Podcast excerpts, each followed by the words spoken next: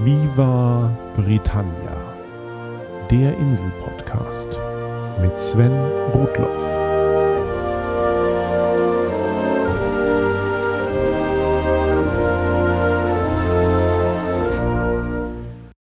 Hallo zu Folge 13 von Viva Britannia, dem Podcast über Großbritannien und die Briten. Dem heutigen Thema wollte ich mich schon eine ganze Weile widmen. Anfang des Jahres hatten die Medien Bemerkenswertes aus meiner zeitweiligen britischen Heimatstadt Leicester zu berichten. Sie sprachen über Richard III., einen englischen König, den ich bis dato nur als Protagonisten eines Shakespeare-Stückes kannte. Auch das ist schon übertrieben. Ich wusste, dass Shakespeare ein gleichnamiges Drama geschrieben hatte und dass Richard III. wohl kein angenehmer Zeitgenosse war. Aber das war auch schon alles. Jetzt ist es also an der Zeit, dieser Person ein wenig näher zu kommen. Genau so, wie es einige Wissenschaftler der Universität Leicester in den vergangenen Monaten getan haben. Richard III. war nur zwei Jahre lang König von England, von 1483 bis 1485. Er ist aber aus mehreren Gründen sehr bedeutsam. Er war der letzte englische König des Hauses York und damit der Plantagenet-Dynastie. Sein Tod markiert das Ende der Rosenkriege und für einige Historiker auch das Ende des englischen Mittelalters. Die Dynastie der Plantagenets stammte ursprünglich aus Frankreich und beherrschte England vom 12. bis ins 15. Jahrhundert. Sie gilt als eine der bedeutendsten Dynastien des Hochmittelalters.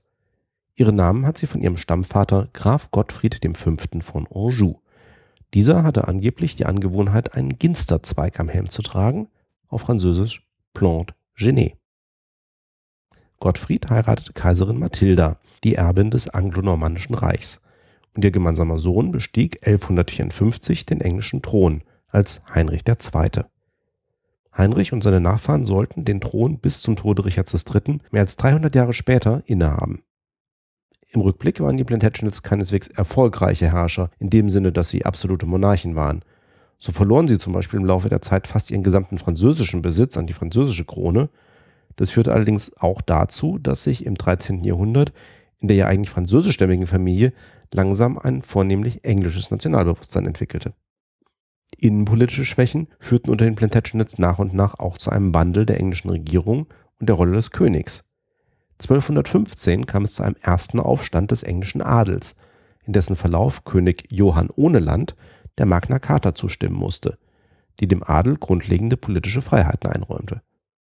Ein weiterer Aufstand während der Herrschaft von Heinrich III. führte 1265 zur Konstituierung des ersten englischen Parlaments, einer Versammlung von Rittern und von gewählten Vertretern aller anerkannten Gemeinden, sogenannter Boroughs. Eine regelmäßige Einrichtung wurde das Parlament aber erst einige Jahrzehnte später. Traditionell stehen erstgeborene Söhne an erster Stelle der Thronfolge. Das war auch bei den Plantagenets der Fall und ging recht lange gut – im 14. Jahrhundert regierte König Edward III. und er hatte viele Söhne. Sein Erstgeborener war Edward der Schwarze Prinz und unter den weiteren waren John of Gaunt, der erste Duke of Lancaster, und Edmund of Langley, der erste Duke of York. 1377 starb Edward III. und da der Schwarze Prinz bereits im Jahr zuvor verstorben war, fiel der Thron an dessen ältesten Sohn, Richard II. Der war zu dieser Zeit aber erst zehn Jahre alt und so regierte de facto eine Reihe von Beratern das Land, allen voran sein Onkel, John of Gaunt. Später führte das zu Streitigkeiten und Richard II. war auch nicht gerade für seine umgängliche Art bekannt. 1399 starb John of Gaunt und König Richard enterbte dessen Sohn Heinrich von Bolingbroke, den er zuvor bereits ins französische Exil geschickt hatte. Dass die sich Heinrich nicht gefallen, er fiel mit einer kleinen Streitmacht in England ein, setzte ohne großen Widerstand den ungeliebten König Richard ab und ließ sich selbst als Heinrich IV. krönen. Damit war die traditionelle Thronfolge der Plantagenets am Ende und es begann eine Zeit des Faustrechts, in der nicht die Erbfolge, sondern die größte Macht darüber entschied, wer aus der weit verzweigten Plantagenet-Dynastie auf dem englischen Thron saß. Hierbei stritten sich insbesondere die Nachfahren von John of Gaunt und Heinrich IV., also dem Hause Lancaster, mit ihren Verwandten aus der Linie von Edmund of Langley, also dem Hause York. Dies führte im 15. Jahrhundert zu handfesten kriegerischen Auseinandersetzungen zwischen den beiden Häusern. Und da das Symbol des Hauses Lancaster eine rote Rose und das des Hauses York eine weiße Rose war, werden diese Auseinandersetzungen als die Rosenkriege bezeichnet. Die Lancasters stellten mehrere englische Könige und schließlich ab 1422 Heinrich VI. Der war aber ein eher frommer und friedliebender Zeitgenosse und er verfiel später zudem zunehmend dem Wahnsinn. Daher übernahm zeitweise seine Frau, Marguerite von Anjou, die Staatsgeschäfte. 1461 witterte der junge Edward von York die Gunst der Stunde, schlug die Lancaster-Armeen in einer Reihe von Kämpfen und schließlich vernichtend in der Schlacht von Towton. Er wurde als Edward IV. der erste yorkische König von England. 1470 gab es noch einmal eine kurze Wiedereroberung des Throns durch Heinrich und Margaret, die aber schnell niedergeschlagen wurde, was das Ende der direkten Lancaster-Linie bedeutete. Der einzige entferntere Überlebende des Hauses Lancaster war Heinrich Tudor, der wiederum im französischen Exil lebte. Edward IV. regierte dann bis zu seinem Tod im Jahr 1483. Und damit kommen wir endlich zu Richard III. Der war der Bruder Edwards IV.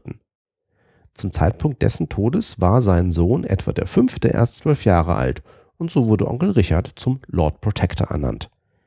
Richard quartierte den jungen Prinzen und dessen jüngeren Bruder im Tower von London ein, ließ die Ehe seines Bruders annullieren und damit das Anrecht der Prinzen auf den Thron, und er ließ sich selbst kurzerhand zum König ernennen.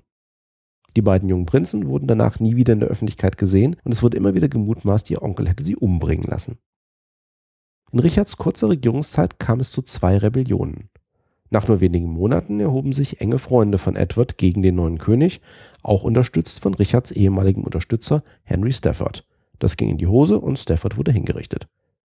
Im August 1485 landeten dann der Exil-Lancaster, Heinrich Tudor und sein Onkel Jasper mit einem kleinen Kontingent französischer Truppen an der britischen Westküste. Sie marschierten durch Wales in Richtung London und rekrutierten dabei Fußsoldaten und Bogenschützen. Mit etwa 5000 Mann stießen sie bei Market Bosworth in Leicestershire auf das etwa 8000 Mann starke Kontingent von Richard III., der ihnen von London aus entgegengekommen war.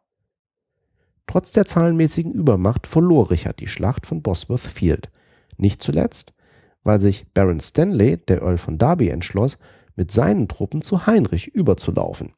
Das hätte sich Richard aber auch ausrechnen können. Schließlich war Heinrichs Mutter, Margaret Beaufort, in dritter Ehe mit Baron Stanley verheiratet.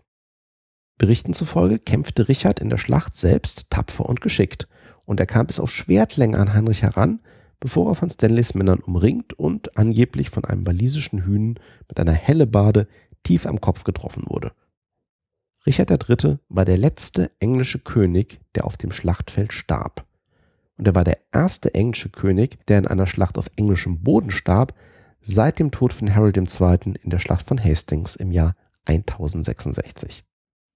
Richards Leichnam wurde aufgebahrt und in der Greyfriars Church in Leicester ohne Sarg hastig beerdigt.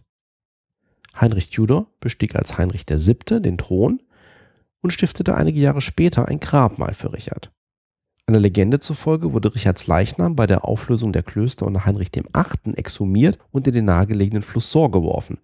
Aber anderen Berichten zufolge gab es noch im 17. Jahrhundert Hinweise auf sein Grab in Leicester. Bis vor kurzem war unklar, was tatsächlich geschehen ist. Bevor wir aber auf den Verbleib von Richards Leichnam kommen, müssen wir die Legendenbildung um seine Person beleuchten, an der insbesondere einer nicht ganz unschuldig ist. William Shakespeare. Der lebte 100 Jahre nach Richard III. auf der Höhe der Tudor-Dynastie. Auf Heinrich VII. war Heinrich VIII. gefolgt, der mit seinen sechs Heiraten und der Lossagung von der katholischen Kirche. Dann kamen Edward VI., Mary I. und schließlich Elisabeth I., die 44 Jahre lang herrschte. Die meisten von Shakespeares Werken entstanden unter Elisabeths Herrschaft und zur Verherrlichung des Tudor-Geschlechts. Zu Shakespeares frühesten Stücken gehören die Historiendramen um Heinrich Nummer 4, 5 und 6 und Richard 2 und 3. Shakespeares Richard III. ist sein zweitlängstes Einzelstück nach Hamlet und wird deshalb so gut wie nie ungekürzt aufgeführt. Manche Wissenschaftler ordnen es als Historie ein, manche als Drama. Im Kern wird Richard als Antiheld dargestellt, als ein hässlicher und stark buckliger, intriganter Machtmensch, der alles tut und jeden beseitigt, um auf den Thron zu kommen und dort zu bleiben. Trotz des blutigen Themas ist das Stück voller Wortwitz und es zeigt keine Gewalt auf der Bühne, außer Richards eigenem Tod. Elf weitere wichtige Personen verlieren während des Stücks ihr Leben, aber sie alle sterben hinter den Kulissen. Richard ist in Shakespeares Stück im Sinne von Tudor-Propaganda extrem überzeichnet und viele Inhalte entsprechen nicht den historischen Tatsachen. Auch wenn Richards tatsächlicher Aufstieg zum König nicht ganz lupenrein erfolgt ist, wird auch Heinrich Tudors Machtübernahme nur bedingt legitimiert. Für Shakespeare galt es, die Auseinandersetzung zwischen den beiden als legitimen Kampf zwischen Gut und Böse darzustellen, mit einem möglichst diabolischen Richard. Dies war Teil der in dieser Zeit herrschenden Tudor-Mythologie. Die Rosenkriege waren als möglichst schlechte, grausame und rückständige Zeit darzustellen, aus der die Tudors England mit göttlicher Vorsehung heraus und in ein neues goldenes Zeitalter hineingeführt haben. Auch wenn der von Shakespeare gezeichnete Richard III. historisch nicht korrekt ist, hat er als literarische Figur dennoch eine unglaubliche Anziehungskraft. Wir alle wissen, dass richtig gute Bösewichter spannende Charaktere sind. Luke Skywalker ist nichts gegen Darth Vader. Und bereits zu Lebzeiten Shakespeares war die Rolle des Richards bei Schauspielern sehr beliebt und im Laufe der Zeit verhalf sie einigen zu Weltruhm. Zu denjenigen, die Richard III. erfolgreich auf der Bühne gespielt haben, gehören auch Laurence Olivier, Alec Guinness, Ian Holm, Ian McKellen, Kenneth Brenner, Peter Dinklage, Al Pacino und Kevin Spacey. Die beiden bekanntesten Verfilmungen sind zum einen die von und mit Laurence Olivier von 1955 sowie eine mit Ian McKellen von 1995, die in einem fiktiven faschistischen England der 1930er spielt. Und noch eine wichtige Referenz für richtige Inselfans.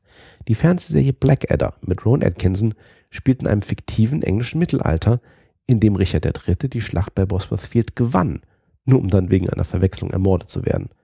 Die erste Folge der Serie ist eine offensichtliche und großartige Parodie auf die Laurence Olivier-Verfilmung des Stücks. Kommen wir zum Schluss aber zurück zu meinem ursprünglichen Grund, Richard III. bei Viva Britannia zu behandeln. Denn seit einem Jahr macht der König wieder Schlagzeilen. Unter Leitung der University of Leicester Archaeological Services machte man sich auf die Suche nach den Überresten Richards. Die Archaeological Services sind eine Einheit der Universität Leicester, die auf Felduntersuchungen spezialisiert ist. Wie beschrieben wurde die Greyfriars Church, auf deren Gelände Richard hastig beerdigt wurde, unter Heinrich VIII. aufgelöst und abgerissen. Anhand von Landmarken identifizierten die Archäologen zunächst den ehemaligen Standort der Kirche, einen Parkplatz mitten im heutigen Stadtzentrum von Leicester, und dann machten sich daran, das Gelände genauer zu untersuchen. Am 12. September letzten Jahres wurde in einer Pressekonferenz bekannt gegeben, dass man ein Skelett geborgen habe, das Richard III. sein könnte. Es sei unter dem Chor der Kirche begraben gewesen. Es gehöre zu einem erwachsenen Mann mit einem deutlichen Beckenschiefstand. Entsprechend sei eine seiner Schultern womöglich deutlich höher als die andere gewesen. Der Tote weist deutliche Schädelwunden auf und man fand in seiner Wirbelsäule etwas, das eine Fallspitze sein könnte. Anfang Februar traten die Wissenschaftler erneut vor die Presse. Man könne nun mit sehr großer Sicherheit feststellen, dass es sich bei dem gefundenen Toten tatsächlich um den verschollenen Richard III. handelt. Zwar habe sich die vermutete Pfeilspitze als ein Nagel aus römischer Zeit herausgestellt, der wohl bei der hastigen Beerdigung mit ins Grab gelangt ist. Aber dank Boden- und Zahnanalysen konnte das Alter des Skeletts auf das Ende des 15. Jahrhunderts bestimmt werden, und der Mann war mit Anfang 30 im richtigen Alter für Richard. Die zahlreichen Kopfwunden wurden durch Hiebwaffen verursacht und sind konsistent mit den Beschreibungen von Richards Tod. Am erstaunlichsten jedoch, DNA-Analyse konnte den Toten als ein wahrscheinliches Familienmitglied des Hauses York identifizieren. Bereits 2004 hatte ein britischer Historiker direkte Nachfahren in mütterlicher Linie von Anne, Richards älterer Schwester, in Kanada gefunden. Ein entsprechender DNA-Vergleich bestätigte, dass der gefundene Tote der gleichen sogenannten mitochondrialen Haplogruppe entstammt wie Anne of York. Und um alle verfügbaren Methoden moderner Forensik einzusetzen, hat Professor Caroline Wilkinson von der Universität Dundee mittlerweile auch eine Gesichtsrekonstruktion angefertigt. Während die Ausgrabungen am Fundort weitergehen, soll Richard III. im kommenden Jahr in der Kathedrale von Leicester neu beigesetzt werden. Aber auch nach 500 Jahren gehen die Familienstreitigkeiten der Plantagenets offenbar weiter. Eine Gruppe von 15 Nachfahren von Richard III. will den Rechtsweg bestreiten, um sicherzustellen, dass Richard nicht in Leicester seine letzte Ruhestätte findet, sondern natürlich in York. So viel für heute. Aber beim englischen Königshaus stehen ja auch im Jahr 2013 wieder Neuigkeiten und Neuzugänge an. Deshalb soll es in der kommenden Folge auch einmal mehr um die Royals und ihre Bedeutung für Politik und Gesellschaft gehen. Und wer vom Thema Mittelalter noch nicht genug hat, kann sich ja mal die neueste Folge unseres Schwesterpodcasts Psychotalk anhören. Da diskutieren meine Fachkollegen Alexander, Sebastian und ich mit dem Archäologen Mirko fast drei Stunden lang zu diesem Thema und zu vielem drumherum. Thanks for listening. Cheers and bye bye.